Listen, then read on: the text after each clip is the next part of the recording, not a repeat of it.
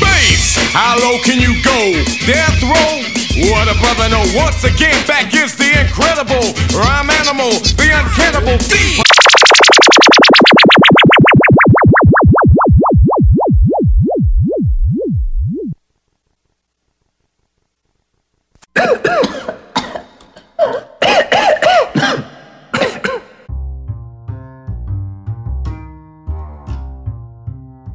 E aí, galera, beleza? Tudo tranquilo com vocês? Com a gente tá mais ou menos, né? Estamos aí remando contra a maré. Puro ódio, cheio de revolta. É, depois de um hiato de algum tempo, né, cara? Quase um mês.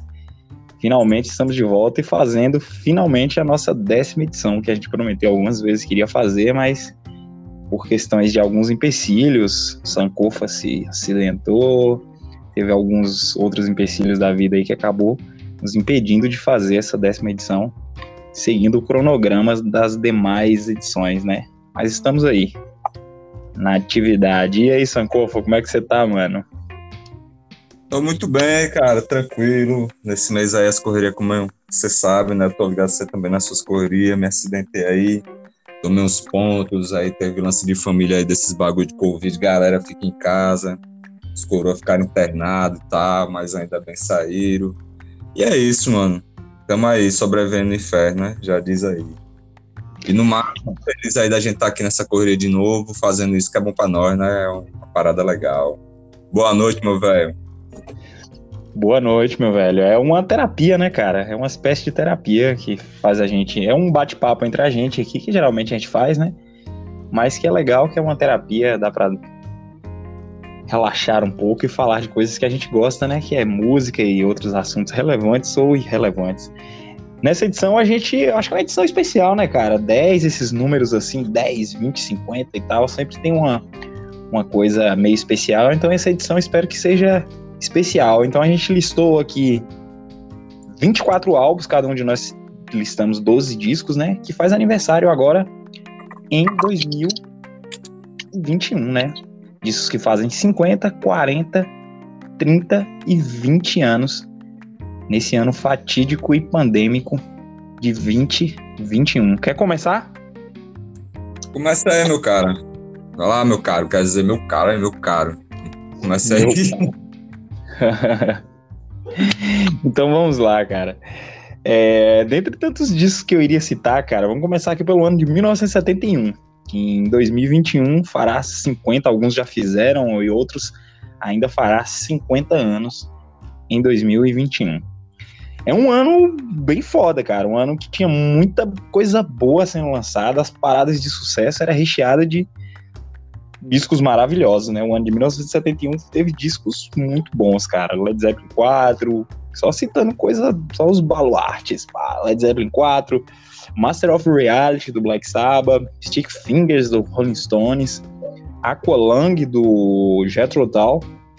Mas eu vou citar um disco aqui que para mim é um disco maravilhoso que eu adoro, cara, que é o Fireball do Deep Purple. É, é pra, acho que pra mim, é, se pá é o melhor disco, eu fico entre ele ali, o Machine Head, mas às vezes eu gosto mais dele, às vezes eu gosto mais do Machine Head. Que é um disco maravilhoso, cara. Tem sons como Demon's Eyes, Strain, King of Woman, na própria Fireball, né? Aquela aquele pedal duplo brutalzão. É... Eu gosto da capa, apesar da capa ser simples, né? Um desenho, uma pintura, assim, com tipo um cometa, uma bola de fogo, assim, com as cabeças dos caras, assim e tal. Eu adoro aquela capa, acho emblemática. É... Foi um disco produzido pelo Martin Bush, que é um produtor aí renomadão, né, cara, que faleceu recentemente. Posteriormente veio trabalhar com é, White Snake, com Blaster Coach, que veio trabalhar com, com Iron Maiden, produziu os clássicos do Iron Maiden, tudo aí dos anos 80. É um disco emblemático, adoro demais. Fireball do Deep Purple, recomendadíssimo. Na sequência de 1971, que está fazendo, fará na verdade, porque esse disco foi lançado no final do ano de 71, entre novembro e outubro, vou citar um Brazuca, Mutantes Jardim Elétrico. É um disco fodão também, cara. Eu gosto. Não gosto de todas as músicas. Tem umas músicas ali que eu acho meio. Meio. Tinha aquela coisa meio reverente, meio palhaça ali dos mutantes, que é legal, às vezes, às vezes soa meninão demais, mas é tudo meio que ligado ali com uma musicalidade, né? Que dá uma liga ali que fica realmente. acaba ficando bom, né, cara? A música, tipo, bem-vinda, eu acho meio engraçada. É o justiceiro, tá ligado? Tem umas músicas ali que é meio meio viagem demais na cabeça dos caras. Um lance ali meio de, de, uma mistura de rock psicodélico com uma coisa meio brasileira, com Beatles. Na época ali, começo de 70, os caras. Uma coisa que eu percebo no Mutantes é que eles eram muito antenados com o que tava rolando lá fora, né? Já não tem muita coisa de Beatles ali, já começo de 70, os caras já estavam viajando em outras vibes, já, já tava um negócio de rock progressivo e tal. Tem muita coisa foda, uma musicalidade incrível top top, Technicolor, né? Bem-vinda, que eu, que eu citei aí, é o Justiceiro, tem uma par de música, é Virgínia, é Minha Virgínia, eu acho, se não me engano. A produção é do Arnaldo Batista e é a formação que diríamos que é a formação clássica do Mutantes, né, cara? Que é o, os irmãos Sérgio Dias e Arnaldo Batista, teclado e, e teclado, sintetizadores e guitarra, Rita Lee, é, Dinho Leme na bateria e Liminha no baixo, né, cara? Formação clássica, clássica das clássicas do Mutantes, capa linda, maravilhosa. É... E o próximo disco que eu cito é o Killer do Alice Cooper, também lançado em 1971, né? É um disco bom pra caramba, cara. E nessa época Alice Cooper era uma banda, tá ligado? É, não era um cara, né? Depois a banda se dissolveu, essa formação original do, do Alice Cooper se dissolveu e o cara lá, o Vicente, Vicente alguma coisa, que eu não lembro o sobrenome do cara, acabou se apossando do nome e se tornou a figura Alice Cooper, né? Mas nessa época Alice Cooper era uma banda, cara, era vários caras, só tinha o vocalista, ele chamava atenção, que era um cara meio teatral ali, pá. Mas era uma, uma banda, todos os, os, componentes tinham sua importância ali. Gosto muito desse disco, Killer, porque ele é um disco até, é um, podemos, podemos considerar um disco de heavy metal, né? Uh, proto heavy metal, talvez, ali, cara. Tem, é bem pesadinho e tal, apesar de ter umas baladas e tal, tem uns metais, umas coisas, mas ele é bem pesadinho, cara.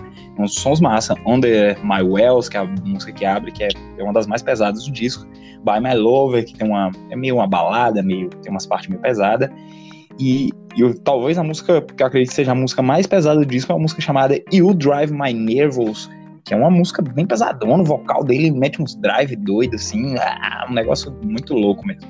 Isso foi produzido, é o quarto álbum, né, do, da banda Alice Cooper, e foi produzido por um cara chamado Bob Ainslie, que é um cara que, pô, depois ficou manjadão no cenário, e nessa época era uma das primeiras produções, o cara ainda era novão. Depois o cara, tipo, virou produtor e compositor, e, tipo, produziu Kiss, Bon Jovi, uma, mais uma porrada de coisas dos, dos caras que moldou a fórmula do hard rock aquele hard rock de arena que vendeu pra caralho ali, né? Esses foram meus três discos. Aí, Fireball, Jardim Elétrico e Killer. Manda brasa aí, mano. Rapaz, Fireball é um álbum foda. Fireball é muito bom. É um álbum mesmo. O Killers do Alice Cooper é sensacional. Pouco tempo depois, como você disse, dissolveu-se e depois ele veio com o Welcome to My Nightmare de 75, muito foda, né, velho? Exatamente. Ali já, Ali já é só ele mesmo e chamando galera para tocar, que ele soube se reinventar muito bem, cara. Aquele álbum ali é bom. Agora o Killers é matador mesmo, cara. Matador. E o teu Jardim Elétrico do, do Mutantes, porra, sensacional, cara. Eu tenho até, inclusive, CD aqui e é um álbum bom. Assim, né, velho? É tipo aquela vibe deles, psicodelia, licergia e botando coisa brasileira com coisa latino-americana e rock britânico, psicodélico, muito doido aquele álbum, véio. Falando nele, é um álbum, começando aqui os trabalhos, um álbum que eu gosto pra caralho, porque, porra, é foda, né? Você só pega três álbuns de cada década pra fazer 12 álbuns, sendo que tem álbum foda pra caralho. É injusto fazer uma, uma filtragem dessa, porque tem muito álbum foda que ficou de fora.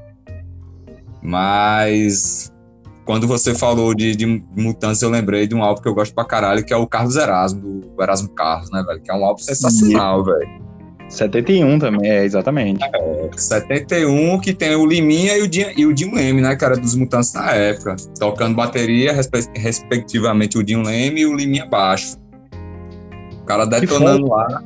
É, os caras detonando. Foi o, o álbum mesmo assim que é considerado que consagrou o Erasmo Carlos, mano. Porque ele saiu daquela vibe do, do Ye, Ye, Ye da Jovem Guarda e começou a investir mais um lance mais soul, né? Mais MPB, fazendo parcerias massa com, com Roberto Carlos, com Caetano Veloso e a galera do Mutantes e tal, né? Foi a primeira vez que ele assinou com, com a gravadora grande, que foi a Universal, né? Pela Philips, passou umas duas, três décadas aí pela Philips. E é um álbum foda, porque foi o que me fez gostar de, de assim, né? Foi um dos primeiros álbuns, bem há muito, tempo, que me fez, assim, prestar atenção no, no, cenário 60, 70 brasileiro, né? Quando eu vi esse álbum. Eu escutei pela música Maria Joana, né? Porque é massa, prisão. ah, Erasmo Maconheiro. é. né? Que eu conheci pela música Maria Joana, cara, que é uma parceria dele com o Roberto Carlos, né? Que é uma música muito foda que fala da massa e na época passou e ninguém sacou, né? Que ele tá falando mesmo é da, da, da áurea, tá ligado? De todo aquele lance do efeito e tal. E a galera pensando que ele tá falando de uma pessoa, né? É muito foda. Aí. E depois, assim, além desse álbum, que eu gosto também pra caralho, 71, e quando eu vi assim a primeira vez, eu fiquei, porra, isso é pesadão, velho. Pra mim, assim, é um, pra mim é um álbum muito pesado e que já mostra ali que é o, é o primeiro trabalho da banda que já mostra ali, basicamente, alicerce do heavy metal, coisas de 10 anos antes, que é o Bud Bud, o primeirão mesmo, 71. Boa, boa. O Bud mesmo, o primeirão, é pesadíssimo, porra. É uma banda que até na época, sim, teve revistas que, que falavam que era pesado tanto quanto Black Sabbath, né? Que músicas como Homicidal, Suicidal, é, músicas como Nude Desintegrate, tipo, tipo, a galera falar, meu irmão ali já tinha alicerces, bases, né? Pra desenvol do desenvolvimento do que via ser, viria a ser o metal, né? E os caras são da Irlanda, velho. Uma coisa assim que tem que frisar, porque a galera normalmente, na época assim, Inglaterra, né? Tal, Londres, os caras da Irlanda e os caras já chamam atenção. Aí é um álbum muito bom, muito, muito diferente pra época, pra, principalmente pra quem gosta de heavy metal, saca, velho? Né? E, tipo, e é mesmo ano do Masters of Reality. Pra mim são dois álbuns fodas de 71. Então, ali naquela região da Europa ali que eu, porra, pesado, bem coeso, saca, velho? E trazendo uma novidade pra época já. De, de sonoridade mais, mais densa, né, velho? É um álbum que eu gosto pra caralho. E o segundo, velho, que é um álbum que eu, assim, foi o álbum que eu, me fez conhecer Bob Marley, que eu gostei pra caralho, que é o primeirão Soul, Soul Revolution, velho. Pra mim é um álbum sensacional, cara. E foi o que me abriu para conhecer o reggae, o ska, o rocksteady e tal. Foi o que me fez abrir a, o lance, assim, de, de focar. Porque foi o primeiro álbum de Bob Marley, cara, de fato com The Wailers, que ele gravou Esqueci o nome do cara agora, mano. O nome do produtor que faz, que gravava, que era do Island, ele era do Island Records, esse cara. Esqueci o nome dele. Ele pegou, chamou o Bob Marley e tal, que com The Wallace, que na época já era conhecido na, no Caribe, na Jamaica, tava tendo repercussão, mas os caras ainda muito muito ainda underground, né? E também bastante envolvido com a galera dos Rude Boys já, eles, os, a galera lá, né? Do The Wallace e Bob Marley e tal. E aí esse cara do Wesley Records, que já produzia algumas bandas como Jet Tal, é, porra, bandas da época mesmo assim que estavam despontando. E Jet Tal, se eu não me engano, foi, era uma das maiores bandas que eles tinham no, no, no cast. E foi algo que me fez conhecer o reggae assim e, e sacar a parada e gostar do, do, do lance, saca, velho? Principalmente pelas letras, bem, bem engajada, bem politizada.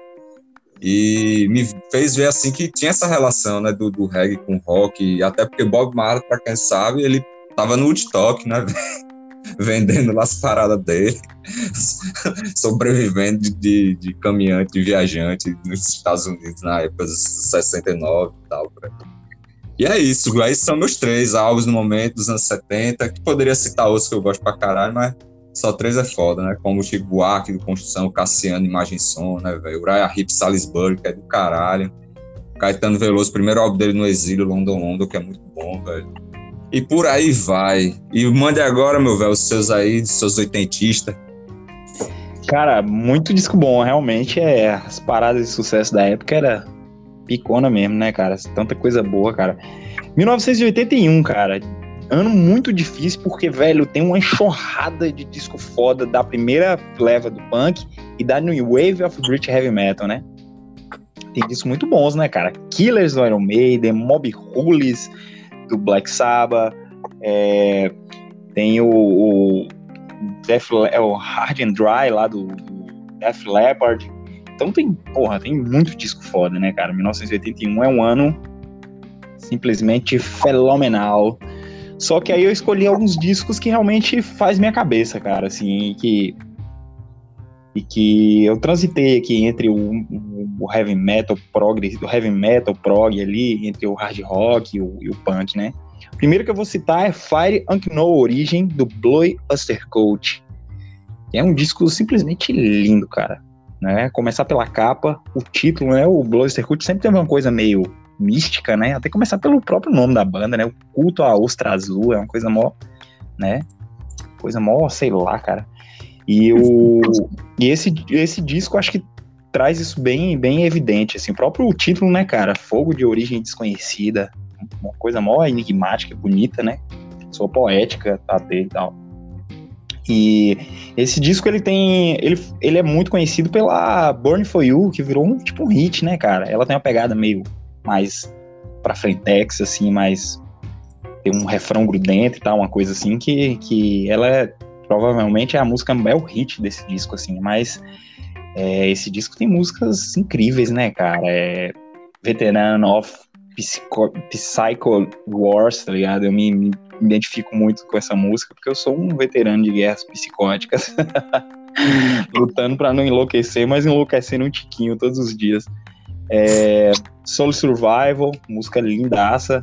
É, Heavy Metal Black and Silver, outra música foda que tem nesse disco. E um lance aqui que esse disco ele foi produzido por o mesmo produtor que produziu o Fireball aí que eu citei do Deep Purple, que foi o Mark, Martin Birch, que produziu também esse disco do, do Bloyster Cult, Fire and No Origin.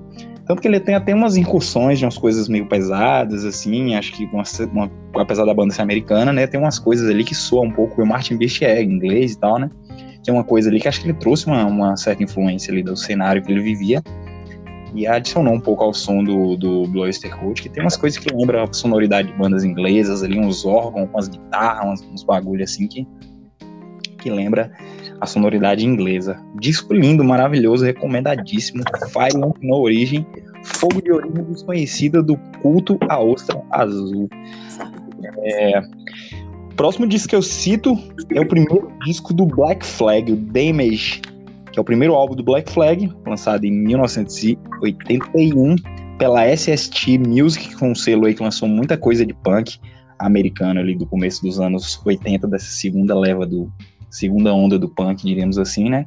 É um disco que eu gosto pra caralho, cara. É um disco já de uma agressividade da porra, tem muita coisa de hardcore ali, já umas bateras aceleradas, vocal do Henry Rollins, ah, altos gritaria, altas doideiras. Destaco alguns sons, como Rise Above, Six Pack, TV Pert, que são algumas das músicas que eu mais gosto desse disco.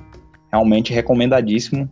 The Mage, primeiro disco do Black Flag, banda emblemática e fundamental pro punk hardcore, né? Terceiro disco que eu vou citar é um disco de heavy metal, mas a banda, depois a banda enveredou por uns caminhos do hard rock, hard rock glam, hard rock farofa, que nem diz a galera, que é o primeiro disco do Motley Crue, que é o Too Fast for Love, que é um disco bom pra caralho, velho. É bem heavy metal o disco mesmo e bom pra caralho, velho. Assim, tipo, os caras tinham as manhas de fazer umas, uns refrão bom, tá ligado? Umas melodias que, que umas melodias boa, tá ligado? Sabe quando você ouve aquela música e fala, pô, que melodia gostosa, vou ouvir essa música de novo e dá vontade de voltar. Os caras tinham as manhas de fazer uns bagulhos assim. É, esse disco, ele foi lançado, primeiramente, ele foi recusado por um monte de gravador, esse disco, né? E os caras lançaram, acabaram criando um selo para eles mesmos, chamado Leather Records e lançou pelo selo deles mesmo, cara. Em 1981 teve uma tiragem legal ali, vendeu legal. Quando foi no final de 81, os caras assinaram com a Elektra Records e a Elektra, a Elektra Records relançou esse disco em 1982. É, existe uma versão dele de 82, que acho que talvez seja até a versão mais conhecida. Os caras deram um tapa na, na, na, na mixagem E, e mudou o logo da banda na capa, né? Aquela, aquela capa que a gente conhece com o logo vermelho já é a versão da Electra Records. A versão da Leather Records, ela tem um logo preto, assim, até não tem muito destaque logo, porque ele é preto, assim, a capa é preto e branco, né? Fica ali por cima da, da cintura ali do Vice New, que é aquela cintura ali, parece uma cintura de uma mina, assim, na capa, né, cara? Parece muito a capa do.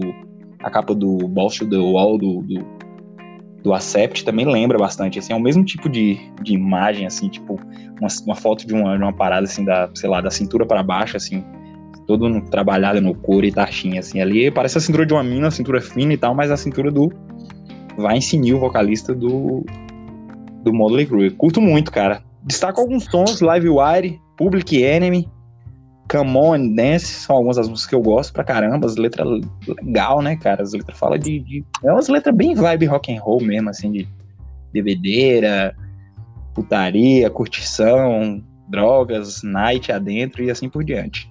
Esses são os três discos que eu cito aí. 1981, safra de 1981, óbvio que tem muita coisa boa. Foi até bem difícil, mas foram alguns discos que eu lembrei de cara, cara. Quando a gente falou em fazer esse, esse episódio, eu nem pesquisei. Eu lembrei de cara desses três discos, assim, de 1981. Óbvio que eu lembrei também do Killers do Iron Maiden, né? Mas esses foi assim, tipo, que eu lembrei de cara, esse é um disco que eu gosto muito, assim, cara. Eu acho legal pra caramba.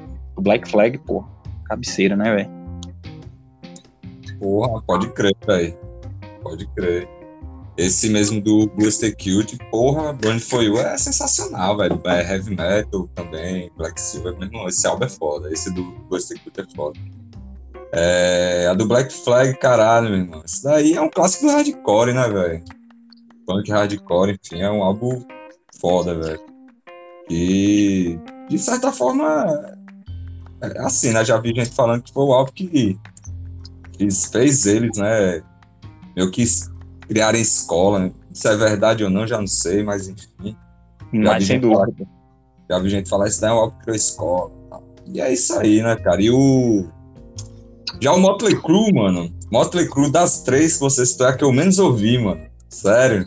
Porque quando eu tive contato com o Motley Crue quando era mais novo, e quando era mais novo eu só escutava bagulho extremo, então não me caiu, saca? É uma das bandas que está na lista das bandas que eu tenho que ouvir novamente pra, pra entendeu? Sacar de fato qual é de mesmo a banda, assim. Porque só vi quando era muito novo, há mais de uns 15, 16 anos atrás. Então. Não recomendo, não recomendo tudo, cara, mas os dois primeiros do Model Crew eu recomendo demais, cara, que é esse Too Fast for Love e o Shout at the Devil. Eu recomendo então... demais, cara. São dois puta discão. Depois é legal, ainda tem umas coisas legais, Dr. Phil, Girls, Girls, Girls, mais ou menos. Mas esses dois primeiros discos dos caras, eu, eu, eu digo que é essenciais, assim, pra quem gosta de heavy metal e tal.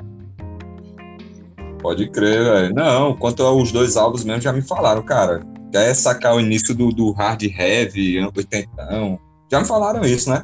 Quer sacar o início do hard heavy 80, com aquelas pegadas meio glam e tal.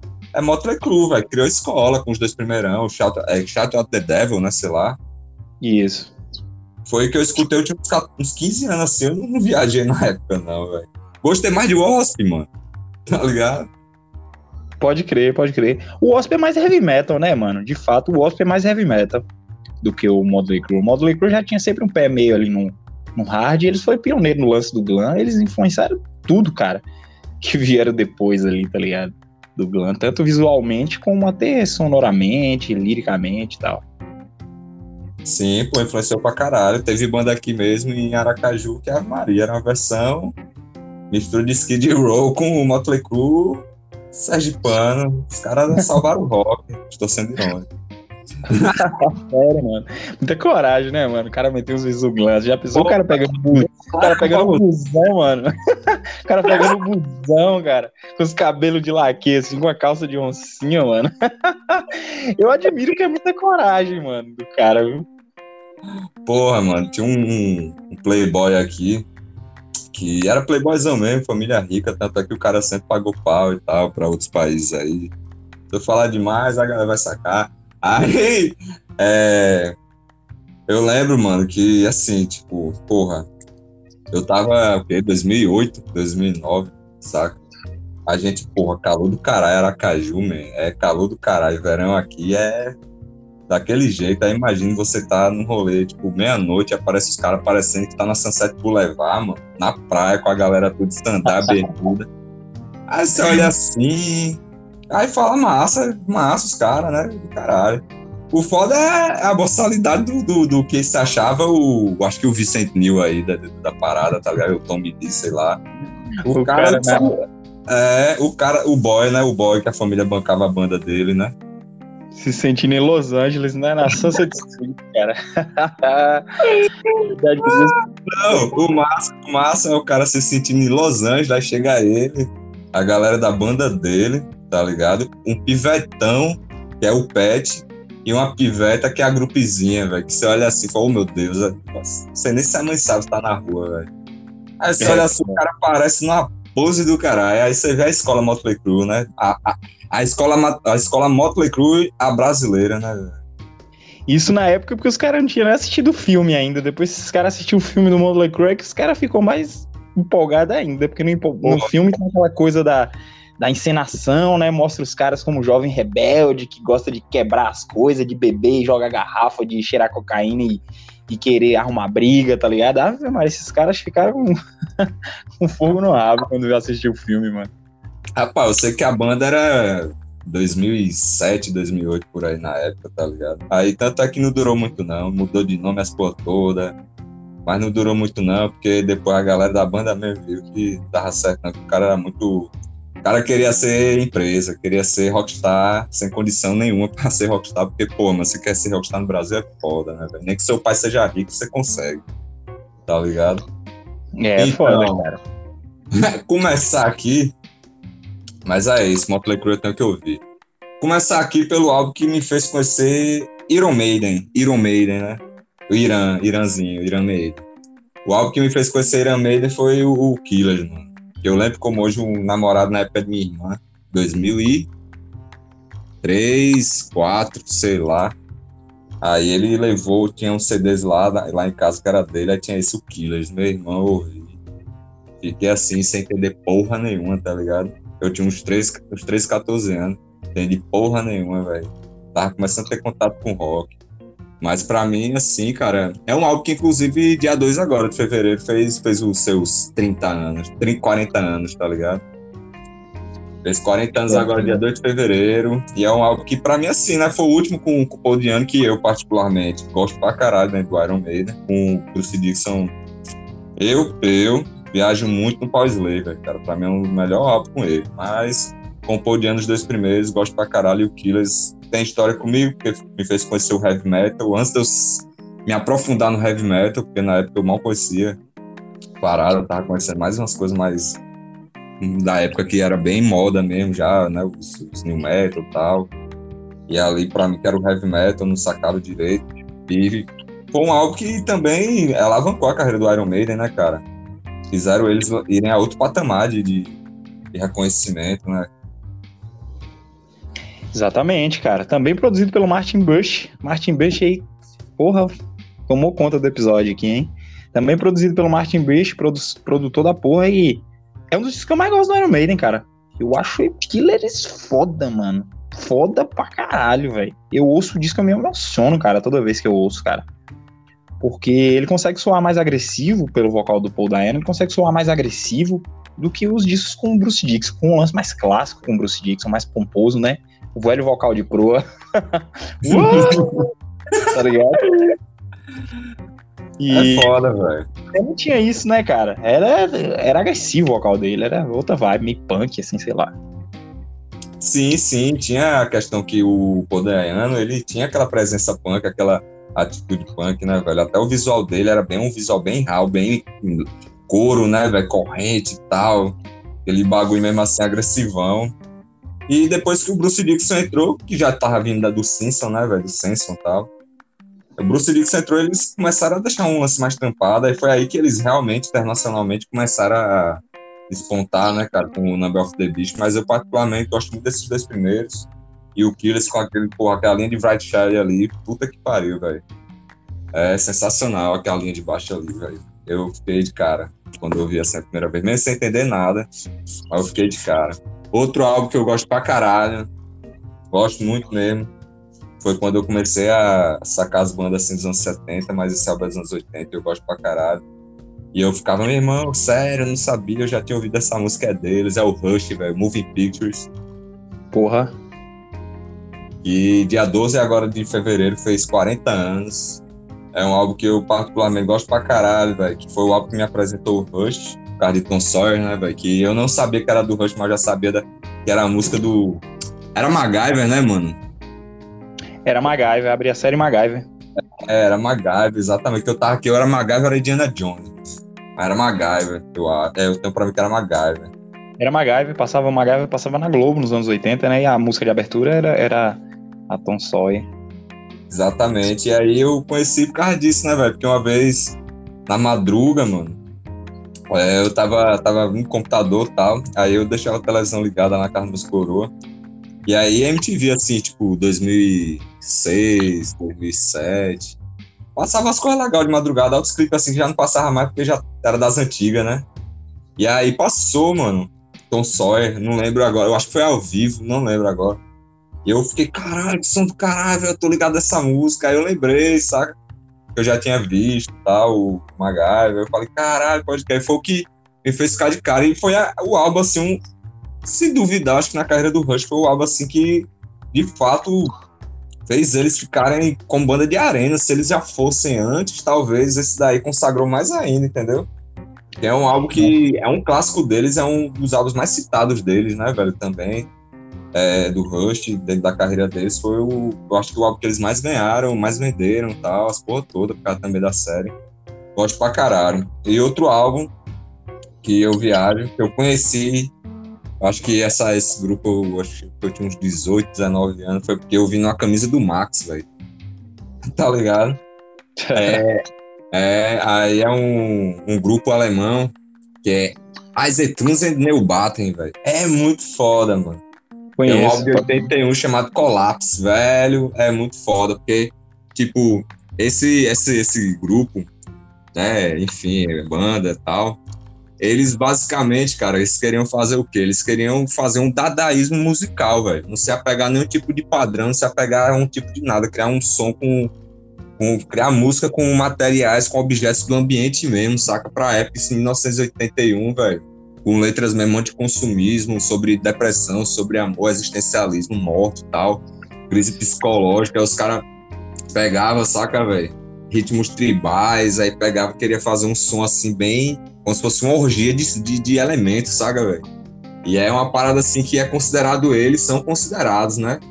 É, é os pais do, do, do som experimental noise que influenciou a galera, velho. Porque eles foram daqueles caras que desde punk a gótico, a galera que estava surgindo ali da New Wave, que era o alternativo, a galera do metal, do industrial, do synth pop, a galera viajava no som desse porque era muito experimental, sabe, mano? E os caras serviram, fizeram uma certa escola dentro do, desse experimentalismo que hoje em dia a gente vê como hash, como, enfim, como tipo uns projetos que tem foda japonês que é Mesbo, Maçona e tal. Os caras foram precursores, mano, do noise rock assim, do industrial noise experimental. E eu viajo pra caralho, não recomendo. Tanto é que influenciou pra caralho o Max, né, velho? Já ali, uma vez eu tava lendo falando disso que já nos anos 90, ali no início dos anos 90, eu já tava viajando muito industrial em eletrônico e tal. Tanto é que depois que eu Zedi tem influência, né? E eu conheci na época do que eu Zedi com a camisa do, do Azeitãs e New Batem. Caralho, eu fiquei muito foda procurar, procurei viajei, velho. Recomendo para vocês, pessoas. Muito foda, tem história e é um som foda. Lá na descrição desse vídeo no, no YouTube, a gente vai colocar uma, a, todos os links desses sons que a gente tá citando aqui, né? Pra galera que se interessar, alguém tiver perdido algum nome, alguma coisa, a gente vai estar tá colocando lá. Falando em Max Caravelas, Vamos entrar pro ano de 1991. Não poderia deixar de citar, cara, um dos maiores discos de metal da história, na minha humilde opinião, Arise, cara, que fez agora, ontem, se eu não me engano, foi anteontem, que fez 30 anos do seu lançamento, cara. É um sensacional, mano. É muito foda, cara. A sonoridade é muito brutal, cara. É muito pesado esse disco, cara. O som da bateria é um soco no estômago. Cada batida do, do Igor na caixa é um murro que você leva no estômago, cara. A capa é muito linda, a mixagem do disco é muito boa, cara. Produção do Scott Burns. Scott Burns, pô, brilhou nesse disco lindamente, cara. E a banda, né, que tava extremamente coesa, as composições são muito boas. E aí o Sepultura já começa a sair um pouquinho daquela coisa do thrash death tradicional ali, que ele já já tava fazendo Esquizofrenia, no Beneath the Remains, apesar de ter uma semelhança com o Beneath the Remains, é, uma, uma, semelhança bem grande com o Beneath the Remains, né, o, o Arise, ele, você vê que ele já tem umas introduções ali de, de, de uns samples, umas coisas nas introduções ali que já dá uma, um, um, certo spoiler do que viria no, no Kyozedi depois, né? Tem umas batidas tribal ali,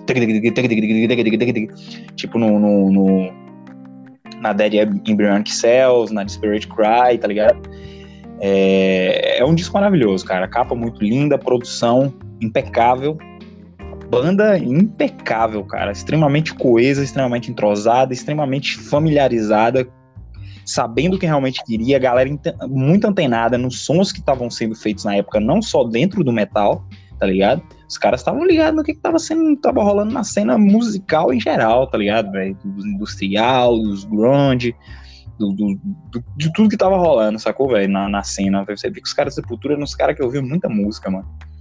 É, então, Arise completou 30 anos esses dias, disco fundamental, cara, orgulho do Brasil, sem dúvida alguma. O som que eu mais gosto desse disco é um som chamado Murder, que tem elementos do hardcore, tem elementos de industrial, é muito foda, cara. Fact Voices é outro som que eu gosto pra caralho também. Lindo, maravilhoso, impecável. Arise, um dos melhores discos de metal pesado da história. Não, não, não vou pestanejar em falar isso, que vou sustentar essa ideia pro resto da vida, sem dúvida alguma. Não é não? O que, que você acha do Arise? O Arise, pra falar a real, foi a primeira vez que eles gravaram fora do país, né, velho? Porque o Beneath the Remains, apesar de ter Scott Burns, né, ele veio pro Brasil para gravar no Rio de Janeiro com os caras.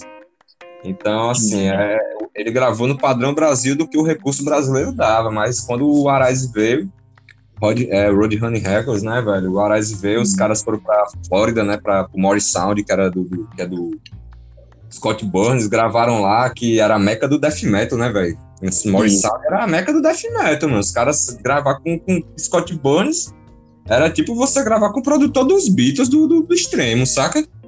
Era. É. Aí os caras, porra, mano, Lançaram, como você falou, na né, dia 25 de março de 91, tava saindo a pedrada do caralho que alçou Sepultura a nível internacional, pô. Os caras fizeram mais de 200 shows na Europa, dois anos de turnê. Os caras começaram, mesmo, despontar. Teve um... Tocaram no Rock in Rio em janeiro, tanto é que eles lançaram pré-venda do Araya pro Rock in Rio. Verdade, masterização de velho. Só um adendo aqui. Na verdade, lançaram uma versão, cara, pro Rock in Rio, porque o Rock in Rio foi em janeiro, o disco Arise foi lançado a versão que a gente, a versão oficial foi lançada em março, né? Mas o Rock in Rio foi em janeiro de 91, então para tocar no Rock in Rio os caras lançaram uma versão com uma mixagem diferente, esse disco rola muito por aí, tem uma capa diferente, é muito interessante esse bagulho, velho. Porque tem uma capa diferente, uma mix diferente e ela não tem a Orgasmatron, né? Ela não tem uma música que é a Orgasmatron que saiu na, na versão seguinte, que saiu em março. Muito doido isso aí, né, velho? A banda deu uma arriscada louca, lançou uma versão com a tiragem menor do disco, uma coisa muito doida, velho, que muita gente teria coragem de fazer, não, um bagulho desse, porque tirou a expectativa. Poderia tirar a expectativa, né, do lançamento é, oficial que viria depois, né? Poderia tirar a expectativa, mas não tirou, né, cara? Ele ele é mais brutal, a versão que vem depois é mais brutal, mais pesada, mix e tal, mais mais louca. Exatamente, pô, porque na realidade eles, como eu tocar no Rock in Rio, tanto é que eu já conheci. Eita, cara. Tanto é que eu já conheci gente falando que esse Arais é o Arais versão Rock in Rio, né? Que era o, uma pré-venda com algumas músicas pra meio que fazer uma promoção da banda, saca, velho? Pra, pra, pra mídia tal, como a banda brasileira que tá tocando lá fora, que tá, tá despontando e tal. E quanto à versão do Orgasmatron, velho, eu uma vez li que, que, que o Max falou, né? Que a primeira vez que ele escutou Orgasmatron foi no show em São Paulo. E ele ficou assim, espant... ficou de cara, né? Tipo, porra, que sonzão, tal, não sei o quê. E ele tava muito louco, chapadão tal. Aí quando foi, quando foi pra gravar a versão do Orgasmatron, ele disse que queria gravar com a mesma aura, o mesmo clima que ele sentiu quando viu a primeira vez ao vivo, sabe? Aí ele disse que gravou loucão, tinha, tomou mais, meia garrafa de rum tal. E pai, disse que gravou loucão, no outro dia não lembrava de nada, né? Aí eu fiquei lembrando da vez que perguntaram a Leme o que, é que ele tinha achado, ele disse que gostou, só não sabia o que era que Max tava cantando, com a letra que ele não entende. Muito louco. Né, Cara, é um próximo- foda. Você tá ligado, né, da história da praça, que teve 30 mil pessoas, sim, pô. show. A praça Morreu. Miller e tal. gente presa, ferida. Foi morrer um cara, né? Morreu um cara esfaqueado e tal no show, pô. Tá vendo, velho, o nível dos caras, mano? Os caras tocar na praça, estavam esperando 10 mil, chegou 30 mil cabeça, mano. É, Olha o nível dos caras. Sepulturização começou aí, né? começou aí, pô. Já tava meio que rolando já, né? Mas aí começou a, a, a popularidade do Sepultura depois do Rock in Rio, velho. No Brasil, a popularidade, a popularidade do Sepultura explodiu no Brasil depois do Rock in Rio, tá ligado? É engraçado que tem um vídeo da Globo, depois a galera pode procurar no YouTube, e a galera tá gritando mosh, mosh, mosh no show do Sepultura no Rock in Rio, né? Aí chega o repórter e fala: show do da banda Sepultura foi muito agressivo, o público gritava morte, morte, morte. ah, muita onda, viu, velho? É, É. foda, né? E foi a primeira vez que uma banda de metal tocou no Rock in Rio, né, velho? Brasileira. Sim, a banda de metal brasileira foi, foi a primeira vez.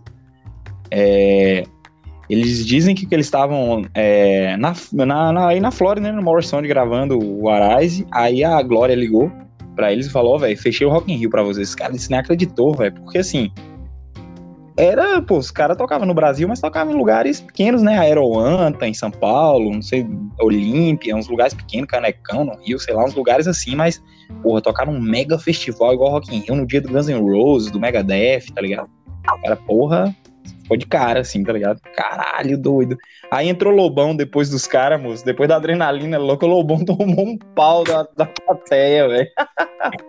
Otário. Bobão. Bobão do caralho. Bobão, chorão. O próximo que eu cito aqui, mano, é um disco de rap, puta discão do caralho. Apocalipse 91, The Name Strikes Black, do Public Enemy. Puta discão de rap do caralho. Eu lembro que meu irmão mais velho, Buda, ele tinha esse disco é, em casa. E eu gostava da capa, os, os logos é tipo uma pichação, assim, um negócio, tipo uma pichachão, tá ligado? o logo é uma parada assim e tal. Aí eu gostava, só que eu achava que rap em inglês era um negócio meio complicado, porque eu achava, pô, velho, o bagulho do rap é você entender a letra, a mensagem. E os caras cantando rápido daquele jeito em inglês, você não, pô, não conseguia cantar, não entender nada. Depois de muito tempo que eu vim sacar que. Né, velho, você consegue captar a mensagem, mas tem algo muito mais do que a mensagem, né, cara? Tem a batida, tem a, a postura, tem muito mais que isso. Cito alguns sons, cara. Lost Birth, que é o som que abre, que é legal pra caralho, longo e tal. Muito foda, um, um sample pesadão e tal. Rebirth, que é um som legal pra caralho também. Um som chamado Night Train. Muito massa, cara. Sou louco pra ter uma camisa, velho, desse, desse, desse disco. Gosto pra caralho do Public Enemy. Ah, Rola muita gente que usa uma camisa do Public Enemy só com logo, né? Mas eu queria uma capa do Apocalipse 91. Eu acho a capa muito foda e adoraria ter uma camisa. Um dia eu vou ter ainda. Ah, o próximo disco que eu cito, de 1991, Safra 1991, é outro disco aí produzido pelo Scott Burns, também gravado na Mecca do Death Metal na Flórida, que é o Human, da banda Death. Pra mim, caralho, que disco brutalzão. Talvez seja ele e o, e o Spiritual Healing, os discos que eu mais gosto do Death. Gosto pra caralho do Leprosy, gosto pra caralho do Scream Blood Gore. Mas o, esse disco Human, cara, é muito bom, cara. Não é uma evolução brutal. A banda sempre já tocou muito, né? Mas trocava de formação sempre. E a formação que ele juntou pra esse disco é simplesmente fodida, cara. O Steve de George no baixo, tocando com os baixos fretless, fazendo as loucuras lá. Pô, muito foda, cara. Lake of Compression, o som que. O som muito foda. Frightening of Emotions, que é o som que abre.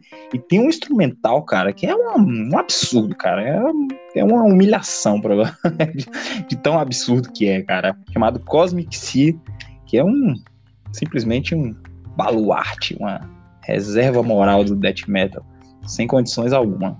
Death ou Death, disco Hilma, safra de 1991. Cara, safra de 1991, muito foda, cara.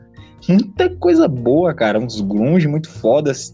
É, Soundgarden, tem o Nirvana, né, cara? Tem Blue Jam, tem, cara, tem coisa boa pra caralho. Até o Michael Jackson lançou um disco bom, o Dangerous, né, cara? 1991. Tem os Guns N' Roses lá, os Appetite for the Stroke, ou os Ozzy Illusion 1 e 2. Tem o Slave to the Grind do Skid Row, que Skid Row a galera dá uma zoada e tal, mas é uma banda boa, cara. Tem um puta som, eu sempre acho legal o Skid Row. Com exceção de algumas baladas que eu acho meio melosa demais, mas quando tem uns hardão pesado dos caras assim, é foda, cara. Esse disco Slave to the Grind mesmo é bom pra caralho. Safra de 91, muita coisa boa. E foi um ano do death metal, cara. Tem muita coisa de death, death metal. Tem Tombed, tem Dismember, tem Grave. Tem muita coisa de death metal que foi lançada em 91, né? Que foi. O estilo tava vivendo um, um, um momento muito bom ali, apesar do grunge, da, de várias coisas que estavam em alta na época. A, a cena musical era simplesmente avassaladora, assim, cara. Muita coisa boa lançada. Foi um ano muito bom. Os anos de 80 esses primeiros, essas primeiras décadas, de 91, ou 71, 81 e 91, realmente teve muita coisa boa lançada, cara. Cite aí, vai. Seus entrando na década de 90. Diga Vamos aí. lá. Citar o meu aqui. Falou de Public Enemy, velho. Public Enemy é foda demais, velho. Porra. Gosto pra caralho de Public Enemy. Gosto mesmo. E falando Public Enemy assim, o primeiro álbum de um cara que foi imortalizado dentro do rap, né, velho? Que o Apocalipse Sinal do Tupac, mano. Exato. Porra, esse álbum aí foi o primeiro que eu vi Tupac assim que. Puta que pariu, eu vi. Porque caralho, mano, esse maluco é que é que a galera fala tal. Na assim, não conheci, tava, tinha o que eu acho uns 13, 14, uns 13 anos por aí. Tal, eu vi assim, eu falei, caralho, pode crer que tinha um vizinho lá em Fortaleza que eu via tal. E aí, até ele me prestou um CD que eu falar no de 2001, que aí foi quando eu ouvi, eu falei, caralho, malandro, som doido. Aí, aí quando eu vi Tupac, eu fiquei de, de cara, né, velho? Umas músicas assim foda, tipo I Don't Give a Fuck, que é um som do caralho dele. É, Trapper, Brenda's Got a Baby, que, porra, fala sobre gravidez na adolescência. É álbum, na verdade, muito politizado, né, cara? Aí que mostrou Tupac pro mundo. Obviamente não fez com que ele despontasse, né, nesse, nesse momento ainda, mas já mostrava ele como um desdobramento da escola do gangsta rap, né? Porém, da, do, porém também mostrando ele flertando com o lance mais publicano de engajamento social, porque o álbum, na verdade, é um álbum bem engajado socialmente. Fala de crime, gravidez na adolescência, brutalidade policial, pobreza, racismo, man, caralhada de coisa. E é um álbum que eu gosto pra caralho foi o que me fez conhecer Tupac. É o primeiro dele que mostra aí já o início desse movimento gangsta rap surgindo mesmo, um, os filhotes as pós NWA e tal. E, obviamente, já mostrando a força da galera na né? Costa Leste, Costa Oeste surgindo. Gosto pra caralho, velho. Tem os projetos dele por fora também, Machiavelli e por aí vai, que também é massa. Continuando, sinto um álbum assim que, porra, mano, foi o álbum que eu escutei assim, depois fiquei, caralho, que som troncho da porra, mano, que é o Necroticism Desquente de Insalubrios, do Carcas, de 91, velho. E, porra, quando eu escutei esse álbum assim, inclusive eu tenho CD, mano. Só pra você ter ideia que eu falei, fiquei na época eu escutava som extremo, mas escutava sons extremos, porra, mano. Quando eu vi o Carcas assim, eu fiquei, caralho, mesmo, que, que, que cara vocal troncho da porra, doido bagulho podre mesmo assim, tá ligado? Nojentão e tal. E com, com as melodias bem, bem, assim, bem intricadas, tô falando, bem pesada, densa e tal, mas ao mesmo tempo com, com as melodias bonitas, é um solos bem trampado, tanto é que reza aí a lenda, né? Da galera que gosta de teorizar a origem das coisas, né, tal. E o Necroticism já dava uma dica do Hatwork do que viria a ser o tal do Death Melódico, um dos, ou é considerado também um dos pilares do Death Melódico, né? Porque é um álbum pesado, tem uma, uma um, ainda um, um, resquício, né? Um vestígio do, do Symphony of Sickness, que também é do caralho. Porém, porra, as partes de guitarra tem, tem muita melodia, principalmente a parte de solos. Os solos são lembram muito a estrutura daqueles solos melódicos do heavy metal, entendeu? Que, que, que depois a gente ia ver nos Inflames da vida, At the Gates e tal, essa mistura do death com, com as melodias e do heavy metal, que, pô, pra mim é foda. Eu gosto muito desse álbum, Necrocismo, que foi lançado em 91, dia 30 de outubro. Pô, sensacional, velho. E que é um álbum que, pra mim, é, é um dos melhores do Carcas, cara. Eu gosto do Hatchwork, é bacana, Symphony of Sickness, mas pra mim o Necrocismo é um dos melhores do Carcas. E aí vem um, uma banda que eu ouvi, tinha uns 14 anos, 15 anos que eu ouvi. Não gostei na época, mas esse ano eu me propus a ouvir e mudar de opinião. E eu gostei pra caralho, mano. Gostei pra caralho, principalmente do primeiro álbum, mas o segundo também é bom e foi o que despontou eles, fez eles fez, fez com que eles ficassem famosos mundialmente, se tornassem uma entidade, né, uma grande empresa do rock. Quando na realidade os caras não queriam nada disso, mas enfim, o álbum já foi criado mesmo que com uma proposta mais comercial, que é o Nevermind. Poderia citar o do, do Soundgarden também, que é do caralho e tal. Mas, caralho, me, me, me surpreendi com esse álbum, cara. Ele é um álbum comercial, obviamente. Mas ele é. Ele, porra, cara, ele. Ele gruda na cabeça, tá ligado? Enfim, a fórmula é pra ser comercial mesmo, mas são, são músicas comerciais, mas são músicas também que você sente que ele fez, mas ao mesmo tempo ele queria fazer para ser meio que anti-comercial. Eu sinto que é, é um álbum que surgiu para ser, mesmo que ele não quisesse que fosse, entendeu? A galera ali, ou o Kurt Cobain não quisesse que fosse. Eu gosto disso, pô, porque ele é comercial, mas ele passa uma coisa meio. Como posso falar assim? Meio triste, mano. Saca? Meu. Como se ele, porra, tô fazendo, mas enfim, não queria fazer, e mesmo assim eu vou passar essa melancolia da, da minha má vontade de ser, de ser famoso. Eu gostei, cara, é um álbum bom.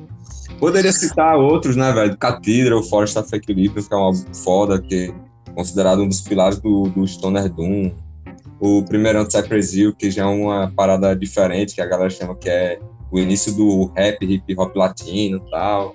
E por aí vai, né, velho? Tem, tem o Mental Funeral, né, velho? Que é do caralho, do Autópsia, o Clandestino do Entombed, que é escola nesses álbuns.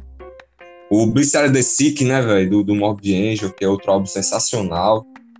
E, enfim, velho, álbuns não falta, né? Mas esses aí foram o que eu escolhi, porque cada um para mim foi álbuns assim que de certa maneira, influenciaram bastante na carreira deles e também para outras bandas, né, velho? Tipo, é uma fórmula meio que se tornou fórmula, né, velho? É, cara, muito doido. O lance do Nevermind aí, o Kurt Cobain, ele tinha um lance, né, cara? Ele tinha umas mães de fazer umas melodias, os sons eram pesados, né? Você vê que tem muita música pesadona ali, tem umas guitarras timbradona pesada pra caralho. É... Só que ele tinha uma mãe de fazer umas melodias pop, né, cara? as músicas é pesada, mas tem umas melodias pop, umas melodias grudentas, umas melodias radiofônicas, tá ligado? Uhum. Então, é uma viagem, né, cara? Ao mesmo tempo que é pesado, então, tipo assim, era uma coisa muito única dele, assim. Por isso que a indústria foi e engoliu cara, assim. Porque ao mesmo tempo que ele conseguia fazer umas coisas pesadas, ele fazia umas melodias grudentas, pop, cara. As melodias do Nirvana é tudo pop. Você bota umas batidas, dá uma limpada na voz dele, bota uma batida mais limpa ali nas músicas, vira música pop, tá ligado, cara? As músicas do Nirvana ali. Ele tinha a manha de fazer umas, umas melodias assimilável, tá ligado? Fácil de, de, de você assimilar, assim, né? Melodia pop, né? As melodias pop mesmo. É, vamos pra virada do século, na Alvorada Voraz. 2001, uma Odisseia no espaço. 2001, cara. O que, que você tava fazendo em 2001, mano, da vida? Caralho, mano, 2001 foi quando meus pais voltaram da separação depois de sete anos. Minha mãe falou: vamos passar umas férias em Fortaleza. Desde então, essas férias nunca acabou mais. cara, 2001, eu assistia muito Pokémon, cara. E... Tinha as Torres Gêmeas, né, mano? Caindo. Eu lembro quando caiu as Torres Gêmeas, eu tava assistindo o episódio Dragon Ball Z arrancando os dentes, mano. Mas isso é lenda, maluco, do episódio de Dragon Ball Z, tá ligado? Não foi no horário. Eu tava assistindo, porra. Quando apareceu. Então, tá, era na hora do, do tipo, final de manhã. TV, TV Globinho. É... Então, teve um disco que foi lançado no dia 11 de setembro de 2001, cara. Que foi o disco God Hate Us All do Slayer, cara. E é o, a tradução do disco é Deus odeia todos nós, né, cara? E no dia que, que, que o que, que, que os, as Torres Gêmeas estavam sendo derrubadas, foi lançado esse disco, que tem uma aura bem pesadona. Apesar de ser um Slayer já flertando com New Metal ali, né, cara? O Slayer é uma banda velha, já com 20 anos ali, flertando com o que tinha de novo ali, principalmente com as bandas tipo Slipknot e tal, as bandas que eram mais pesadonas, assim. É, o próprio Pantera, umas coisas gruvadas, tem muita coisa gruvada. É, tem uma música tipo Disciple mesmo, eu já até cantei essa música uma vez. Uma banda dos brothers tava tocando, eu subi lá bêbado e cantei Disciple. É uma música que o Slayer continuou tocando a vida inteira, assim. Ela tem umas partes pesadonas, mas ela tem umas partes bem gruvadas, bem pula-pula, assim, tá ligado? Mas é bom pra caralho esse disco, velho. Eu não curto muita capa, bem diferente de todas as estéticas que o Slayer sempre usou. Acho que uma estética adequada ao, ao momento, tá ligado? Um design ali adequada ao que eram as capas do, do, dos New Metal na época, assim. Com cores mais claras, aquela coisa sem muita agressividade, aquela coisa... Apesar de ter umas coisas, umas referências satânicas, com as cruzes, umas coisas ali, mas é uma, uma, uma capa bem diferente do que o Slayer costuma ter. Eu gosto desse disco. Na época, nos começos dos anos 2000 ali, eu conheci, esse foi um dos primeiros discos que eu conheci do Slayer. Mas aí quando eu vi os discos dos anos 80, eu ouvi os Hellweights, os, os Raining Blood, tá ligado? Eu, eu falei, não, esse disco não é muito legal não, é muito new metal tal. Mas é um puta disco, velho. Pesado pra caralho, o Paul Staff na bateria bagaçando, cara. Muito bom. Disciple, Darkness of Christ, música, na verdade, Darkness of Christ é a intro e você vê a influência do New Metal já nela, cara. Ela é um sample, assim, muito doido de umas vozes do Tom Araya falando umas bagulho, umas vozes falando umas loucuras. É tipo um, umas vozes falando umas paradas ao contrário, assim, tá ligado? E ele é, é, um sample muito doido, assim. Você vê que já lembra as bandas de New Metal mesmo, já tem uma pegada moderna, né? Eu não sei quem produziu esse disco, eu não me lembro quem produziu esse disco. É, eu vou, não sei se foi o Ricky Rubin que produziu, porque o Ricky Rubin produziu ali uns Slayer, não lembro se, se, se o Hate. O Ricky Rubin é um cara foda, né, mano? A gente poderia fazer um programa só sobre o cara. O cara produziu Beast, Boys, o cara produziu o Slayer, o cara produziu o Johnny Cash, o cara ressuscitou a carreira de Johnny Cash. É um cara que merece um episódio todo só falando dele aqui, cara. É um cara dono da Def Jam Records, né?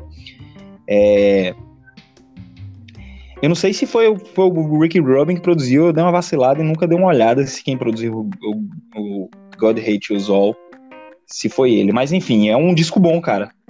É, o Disciple, Darkness of Christ, God Send Death, são alguns dos sons que eu destaco. Tem umas paradas Slayer, bem pato-pato Slayer mesmo, mas tem muita coisa groovada, muita coisa afinação baixa e tal. É um puta discão do caralho.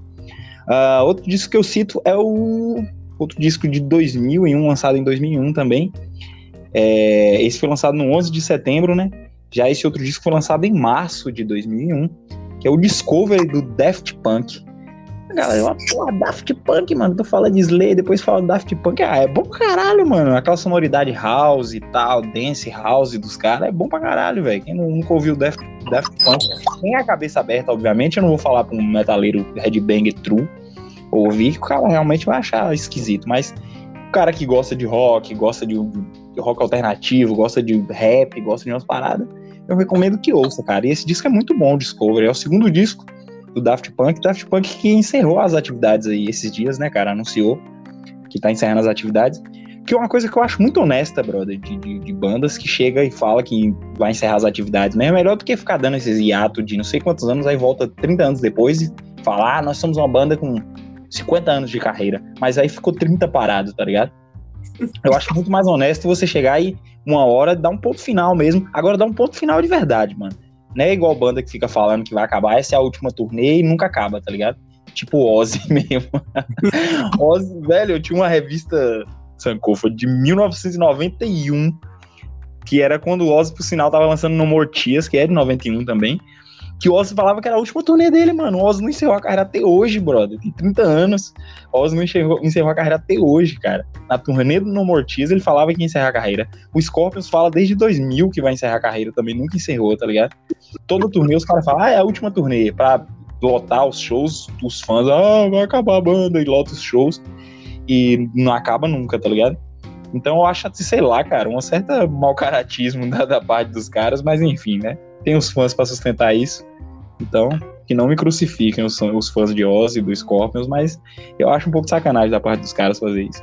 Mas enfim, acho bem honesto da parte do Daft Punk encerrar, se de fato os caras forem encerrar a carreira mesmo, né? Que de repente os caras tá na quarentena, achando que não vai ter mais futuro e parou, aí depois de alguns anos aí os caras voltam. Enfim.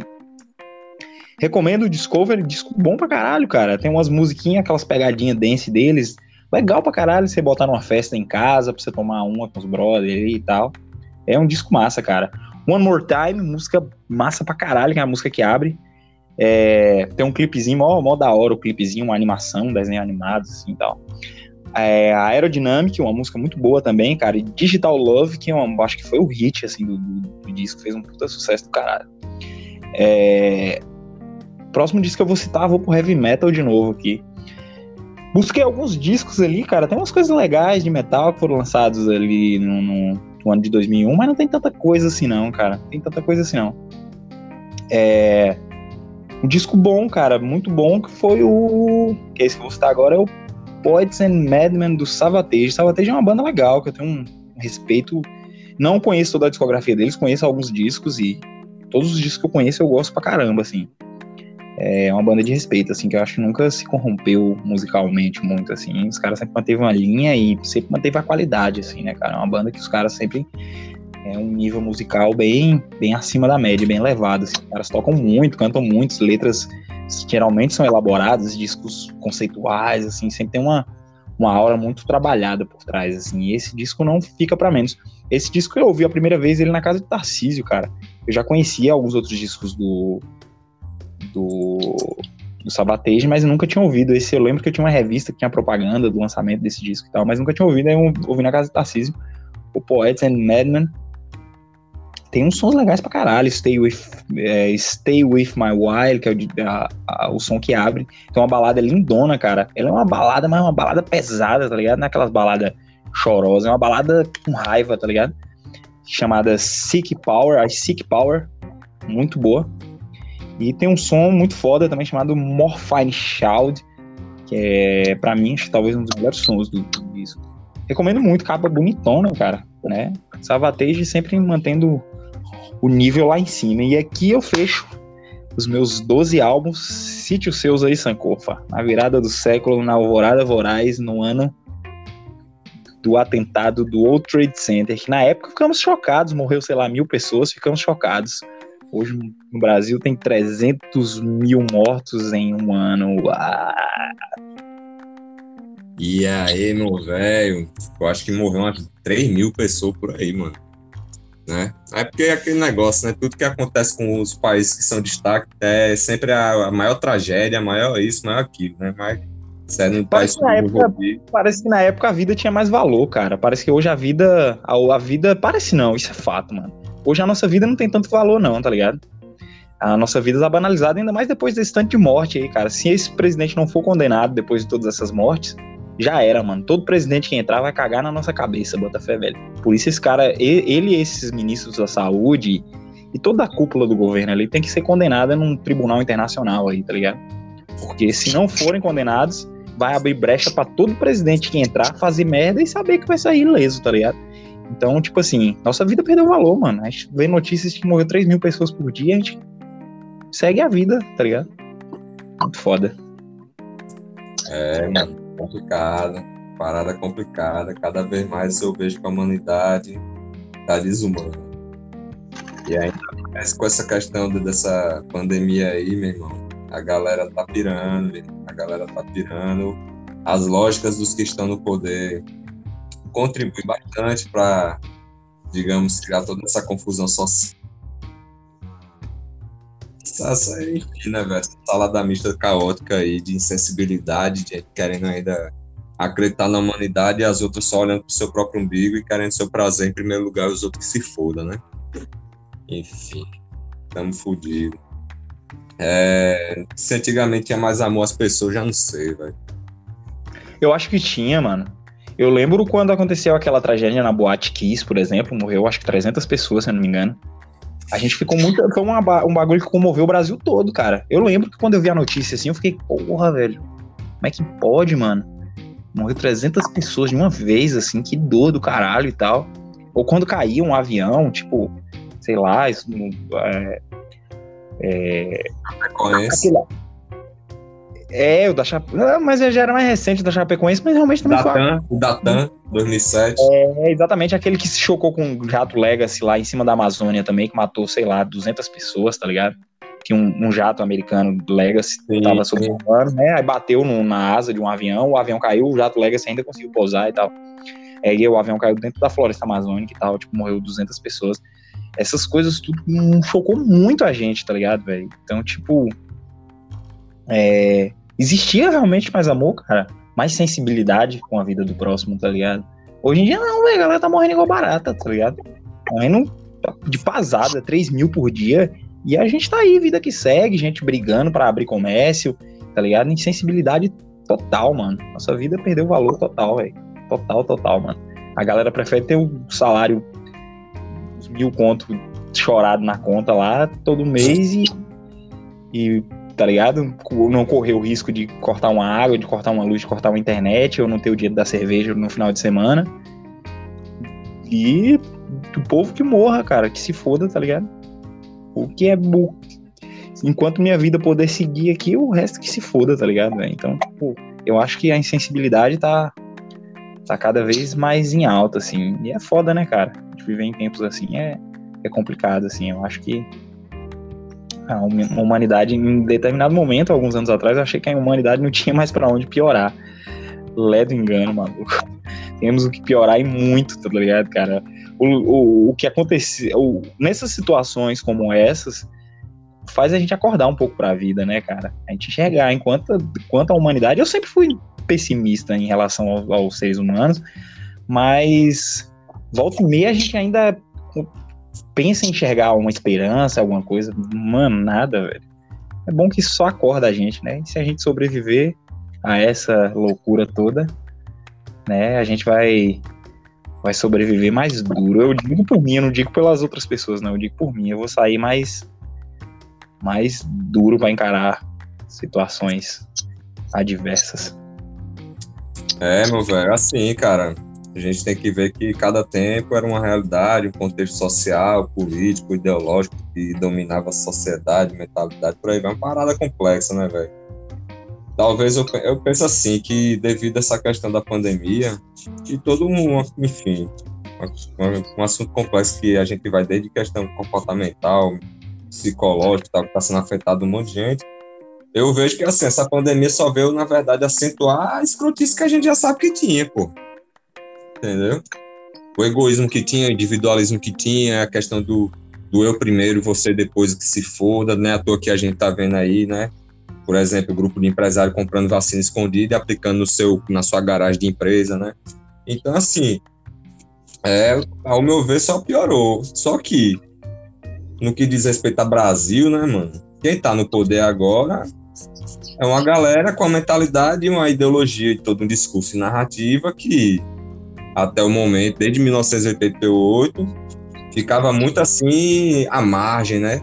No sentido da, da de, de evidência, né? Dentro da sociedade e tal. Ficava mais na periferia do, do- na periferia que eu falo assim, do- dos debates de, de bar, ou, enfim, de pessoas que você sabe que já tem ideia torta, mas que tava ali sabendo que não podia explanar muito porque o momento não era propício. Agora não. filho. Agora o bagulho tá propício, tá favorável e a galera vai botar mesmo terror, filho.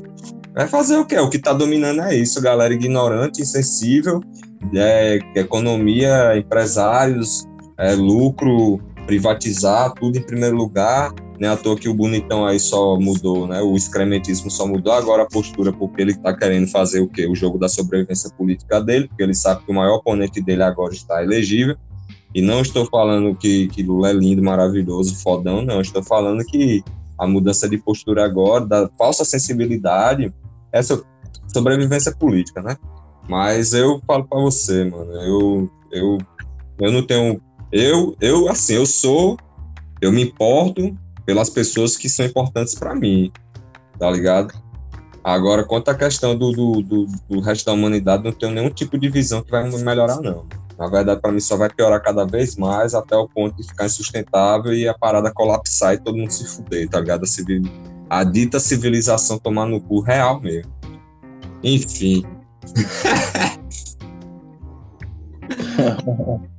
Voltando aqui, Voltando É. aos discos, voltando à música, vamos lá. né? 2001. Uma Odisseia no Espaço, né? É. Vou começar por tudo, mano. A o primeiro contato que eu tive de fato com música internacional, você me perguntou o que é que eu estava fazendo em 2001. Em 2001, minha família está, minha mãe estava retornando com meu pai depois de sete anos de separação. Então, estava eu, inocente, no final de, nas férias de final do ano, minha mãe falando, ó, vamos passar as férias para ver seu pai lá em Fortaleza. Beleza. Chegando lá, ficando lá, né?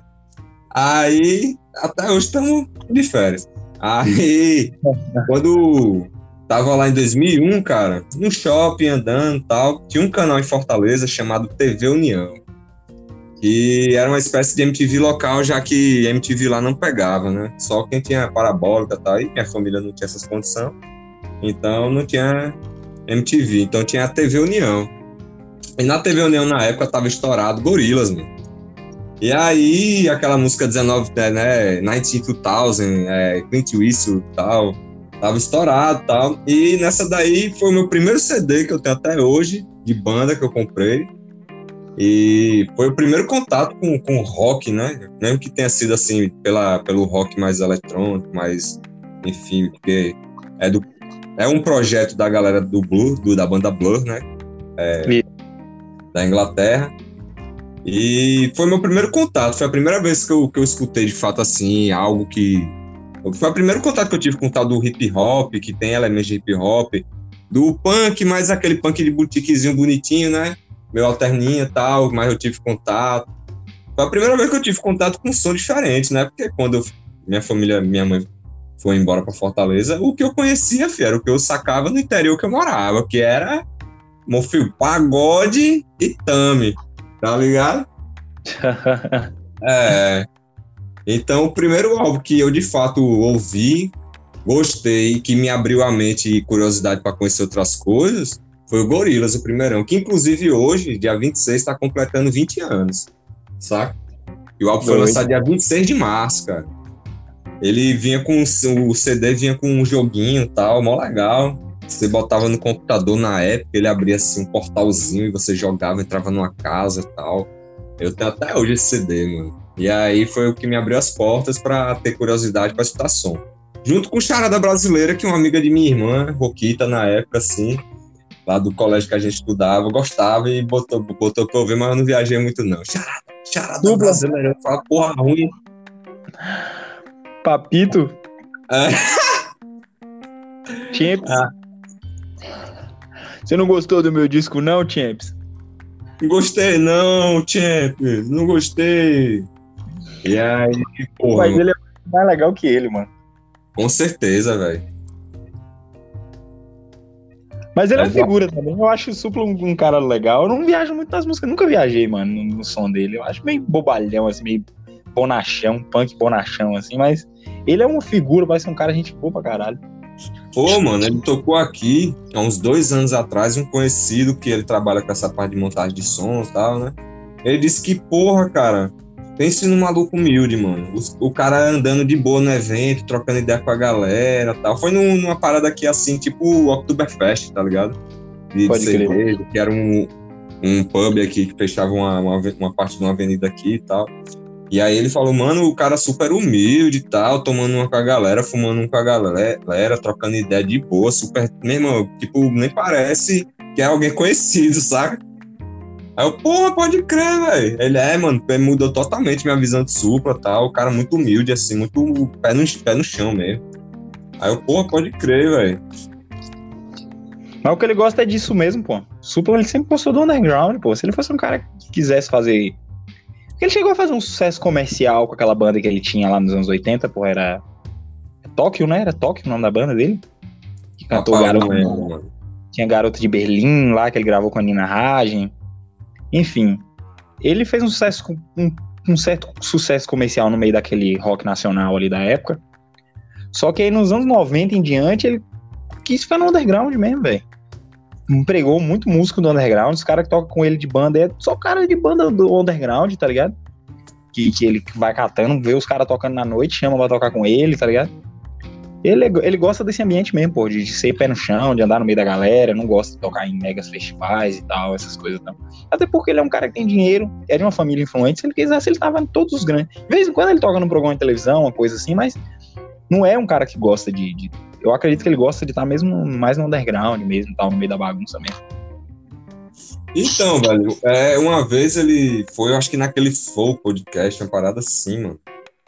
Aí eu vi, ele foi, não lembro agora, foi num podcast aí. É, ele deu uma entrevista, mano, ele falando que a galera pensa que ele era boy, rico tal, lá nos Estados Unidos, que a família dele bancava ele. Ele falou, mano, na real, eu tinha uma banda lá que na época ele teve uma banda meio de, de punk metal tal. Meu, meu, meu. Não, diria punk metal, meu Pantera, tá ligado? Meu Biohazard e tal. E aí ele. Ele era do rolê lá da galera, dessa galera, Biohazard, Chromags, é, é, Madball, ele andava com essa galera, mano, entendeu? North e tal. E aí ele falando que ele trampava em restaurante, nas coisas lá, velho. Morava às vezes de família. Já vi falando que trampava na construção civil e tal. Trampou também. É, que ele, tipo, não pedia nada, não, mano. Tinha vezes que ele só vinha pro Brasil porque ele não tinha condição e os pais pagavam, sabe? Aí ele falava que vinha. Mas de falar assim que tinha condição, ele disse que não tinha condição nenhuma, não, porra. Ele contou uma história que ele tomou um tiro no pé lá, foi no, nesse programa? Foi, foi. que viagem, velho. No pé, mano. O bicho assim, ele. De fato, se ele for um cara assim que mesmo a família dele tendo condição, ele quis fazer o dele sem ficar realmente, entendeu? Dependendo, porra, mano. Que massa, porque não é porque o cara nasce numa família rica, ele é playboy, não. O que eu mais conheço é playboy pobre e gente humilde e rica. Na visão da sociedade pobre e rico, entendeu? Pode crer. É foda, mano. Então, assim, é, o Charada foi um álbum que eu conheci sem querer conhecer por causa da amiga de minha irmã. Um outro álbum, velho, que me fez conhecer o som pesado, tipo, conheci, né? O Gorillaz e tal. Logo, logo depois do Gorillaz conheci outras coisas e tal. E o primeiro álbum, de fato, o primeiro álbum assim que eu poderia considerar metal, bem entre aspas, né?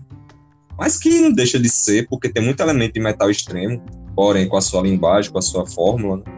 Que foi o primeiro material de som pesado que eu comprei, que foi o álbum Iowa do Slipknot, velho. E, Pode porra, é um álbum que, man, eu, eu quando ouvi assim, eu escutava na época uns Link Park, uns, Slip, uns Limp Bizkit, é, essas coisas assim mais leves, né? Merlin Manson tal, do System, né? Quando eu ouvi o I.O. assim do, do, do Slipknot, eu fiquei, caralho, mano, que bagulho pesado da porra. Pronto, depois daí foi tipo eu procurar som pesado, velho. O que me fez conhecer som pesado foi Slipknot, pô. Quando eu tinha uns 14 anos, mano. Por aí. Um conhecido. Eu ouvi e viajei. Engraçado que o Slipknot era um som extremamente pesado e entrou na mídia, assim, os caras, tipo, tava do lado de Britney Spears, de outras paradas, assim, tá ligado? Tipo, parece que a, a mina que gostava de Britney Spears gostava do, do, gostava de Britney Spears, Backstreet Boys, Slipknot, assim, Park, tá ligado? Uma viagem, né, velho? Os caras, tipo, furou muito bem furada a bolha do som pesado, assim né? Talvez por aquelas partes que tinha umas melodias ali que diferenciava, que é o que eu não gosto, mano, do Slipknot, é isso. Aquelas partes com melodia. As partes pesadonas é foda, doido. Parece sepultura, parece umas. Mas aí entram umas melodias ali que acho que. Ah, e quando entra aquele dali, que pra mim dá uma, dá uma cagada é isso. Tem música que não tem aquele dali, que pra mim é, é massa, tá ligado? Mas eu, eu não eu acho aquelas partes com melodia meio intragável, assim.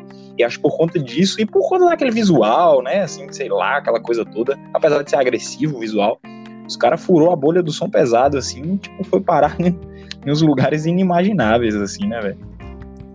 Cara, é, é uma coisa se pensar assim, porque o. Os, assim, né, nos anos 90, tinha membro deles, tinha membro do Slipknot que tinha banda de death metal, pô, black metal, grindcore, tá ligado? Não, mas os caras o... são cria, são pesados mesmo, pô. Exatamente, os caras são do meu pesado, só que ao mesmo tempo também os caras escutavam o que estava surgindo na época, né? O Sepultura, com Chaos AD, com Roots, Deftones, o próprio Korn, Feito No More tal. Toda aquela novidade dos anos 90. O que eu considero assim interessante, mano, dessa galera que é considerada New Metal, pra mim é um. um rótulo bem contraditório, né? New e metal, novo metal, como se cada gênero, né, não fosse novo, né, na parada, enfim. É, Aí, é, aquele, aque- é aquele tipo speed metal. Que porra é speed metal, mano? É, é o que? Heavy metal? É o que, velho? É porque é aqueles, aqueles rótulos que você fica sem pé na cabeça, né? Porque fica aquele negócio. Enfim. Querem definir uma coisa que não tem como encaixar. Porque speed, tipo, metal tem velocidade. Então toda banda de speed é heavy metal, toda banda de heavy metal é speed, toda banda, enfim, new metal, né?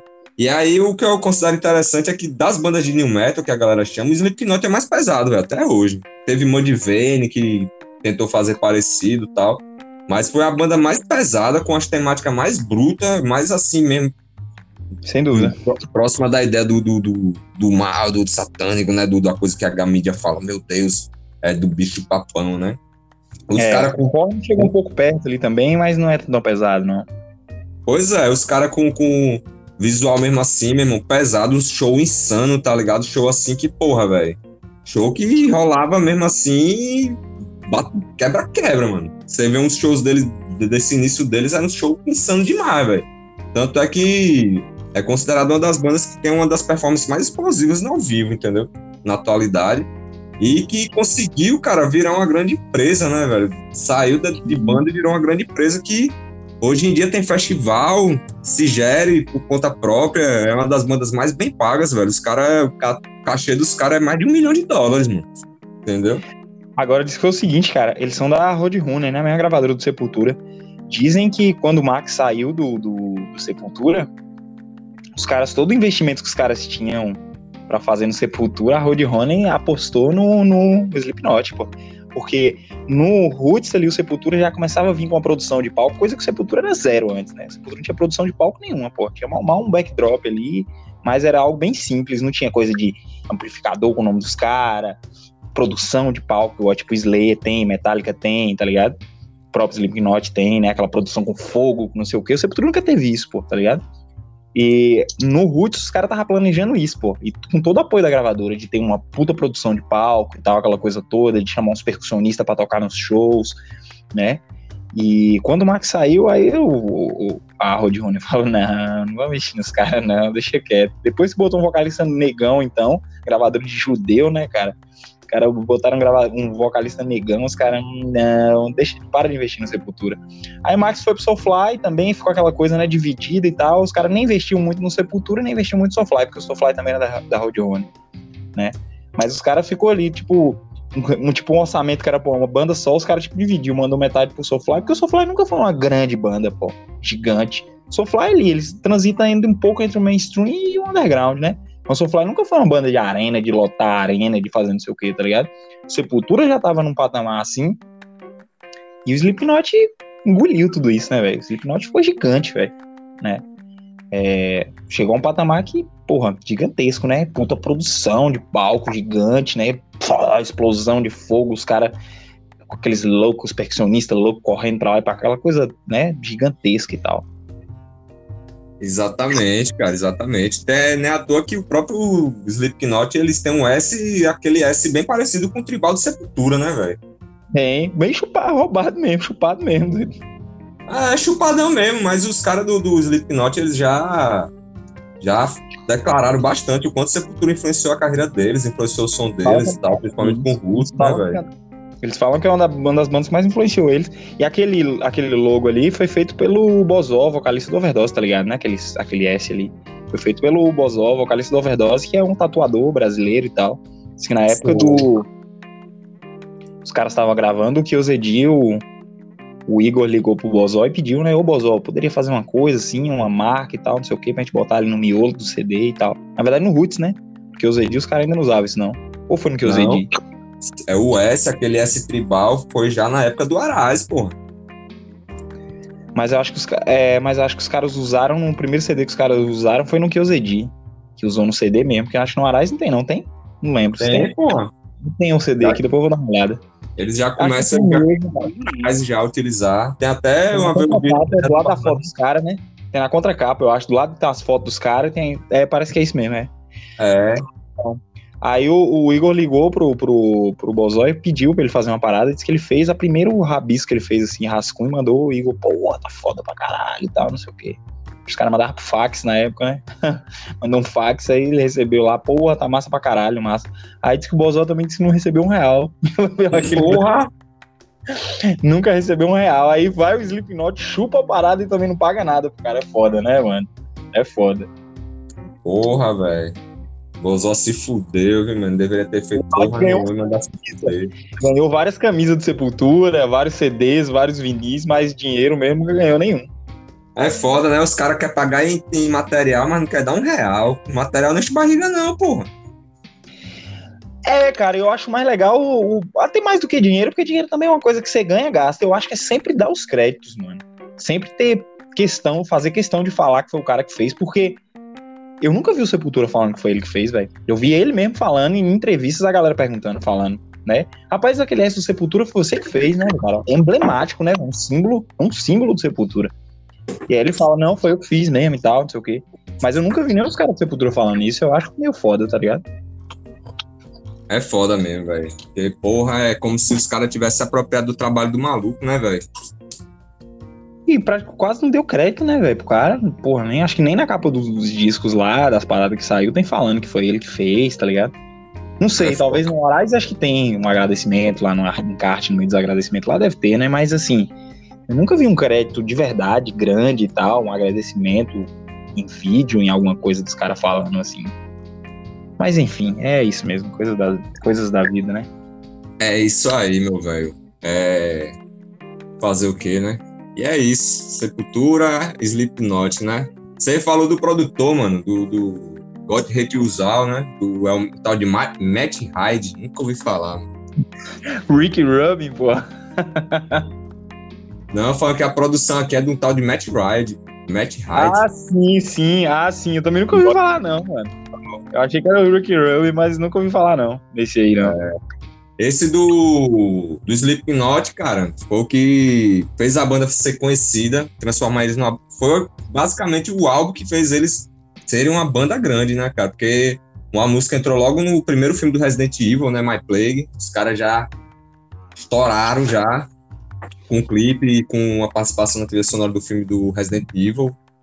É, os caras também, de certa maneira, foram o maior nome né, da, da, da Roadrunner na época, assim, a maior banda que eles estavam no auge já. Tiveram, é, tiveram uma grande repercussão na mídia, ganharam, foram indicados a Grammy Latin, é, Grammy e tal, as porra toda. E, um- e o produtor do, do álbum foi o Ross Robson, velho, que gravou Soulfly, gravou Korn, gravou Roots do Sepultura, tá ligado, velho? Minha é. O The Crimson Idol, gravou Fear Factory, velho, gravou outras bandas, The Cure, enfim, saca, velho? Um, um produtor bem conhecido do meu, gravou Sepultura também depois em 2013, já aquele álbum lá, não sei o que das contas, é Mediator Between Head and Hands Must Be the Heart. Ave Maria. Vai entender, né, Enfim, é o primeiro disco com Eloy Casagrande. gravou essa galera toda dos anos 90 aí, velho. E é um álbum muito foda que fez eu conhecer o metal extremo por uma banda que é estourada, que estava estourada na mídia e que é uma, uma coisa muito louca, né, velho? Uma banda dessa como ela é, estourada do jeito que estourou, com aquele visual todo impactante, com aquelas temáticas toda bruta, assim, tipo, pra baixo, que já foi acusado de fazer apologia a suicídio, a depressão, as porra toda, tá ligado? uma banda muito controversa que fez sucesso, virou uma grande empresa dentro dessa galera do New Metal. E que, porra, velho, hoje em dia é uma das bandas mais bem pagas e que mais realmente, digamos assim, fatura dessa nova safra dos anos 2000, cara. Junto com... e, e é um som pesado, não tô nem falando de bandas como Link Park, essas bandas mais acessíveis, porque é, é uma coisa interessante, é uma banda pesada como é bem acessível, se transformou numa banda bem acessível, né, velho? Fechamos aí com o Slipknot, né, cara? Só pra a gente finalizar agora, eu vou citar um álbum aí é, que eu escutei quando eu tinha uns 13 anos aí, que um vizinho prestou um CD, foi o que prestou é do Tupac e tal. Que é um álbum que quando eu ouvi eu fiquei de cara, que é Facção Central, Marcha Fúnebre Prossegue. 2001, que meu irmão é uma das bandas, pra, é um dos grupos de rap pra mim mais foda, Eduardo pra mim é um dos maiores letristas e, enfim, entendeu? Dentro do rap, junto com Mano Brown e Racionais. pra mim são as dois maiores. Os dois maiores nomes do rap, né, velho? Nacional. Cada um a sua maneira, do seu jeito. E a Marcha Fúnebre prossegue me introduziu no rap nacional antes de eu conhecer, se duvidar, Racionais, velho. Então, o rap nacional eu conheci, pra falar a verdade, Facção Central, meu, meu vizinho apresentou, deu CD, fiquei de cara aquela introdução lá do, do da galera dos programas, né? Esses programas filha da puta da TV aberta, porque os caras tinham feito os versos sangrentos, eles tinham feito aquele clipe de Isso aqui é uma guerra que foi na Sônia Abrão e Man, os caras foram presos como se estivesse fazendo apologia ao crime. Aí nesse álbum os caras vieram sangue no olho, velho.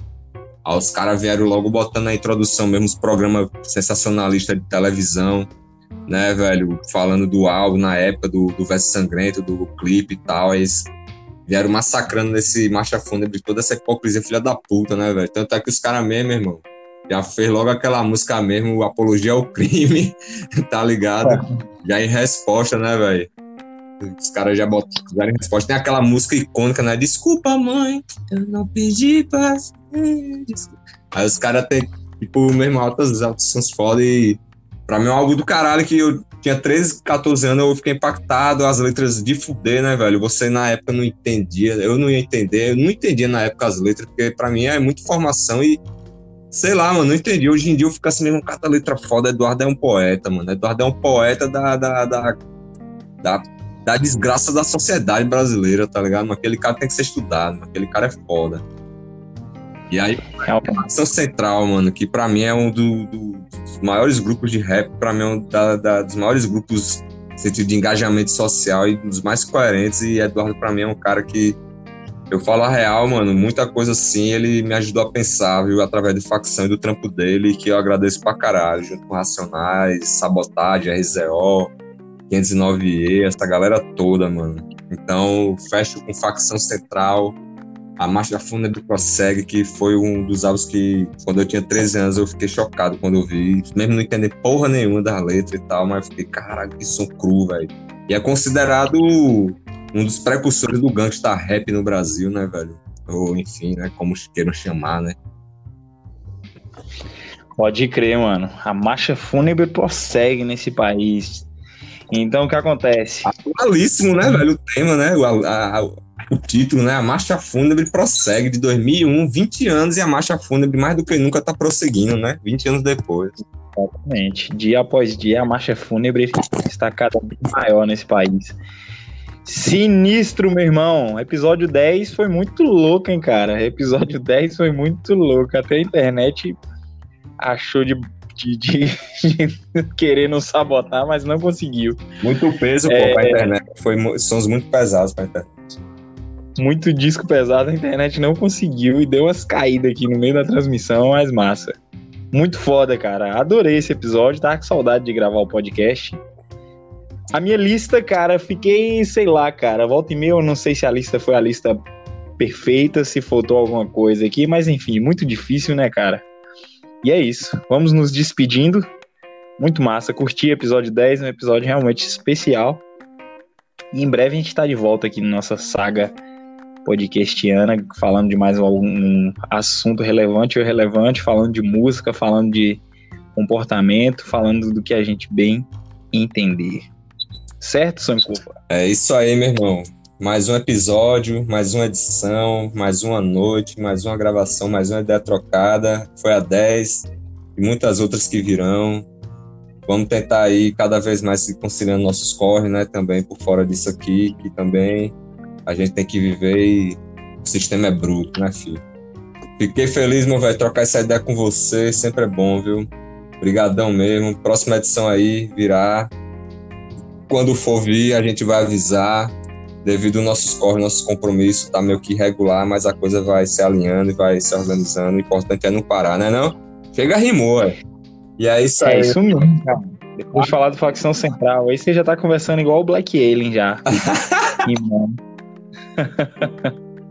Dizem que o Black Alien, depois da meia-noite, só conversa rimando, né?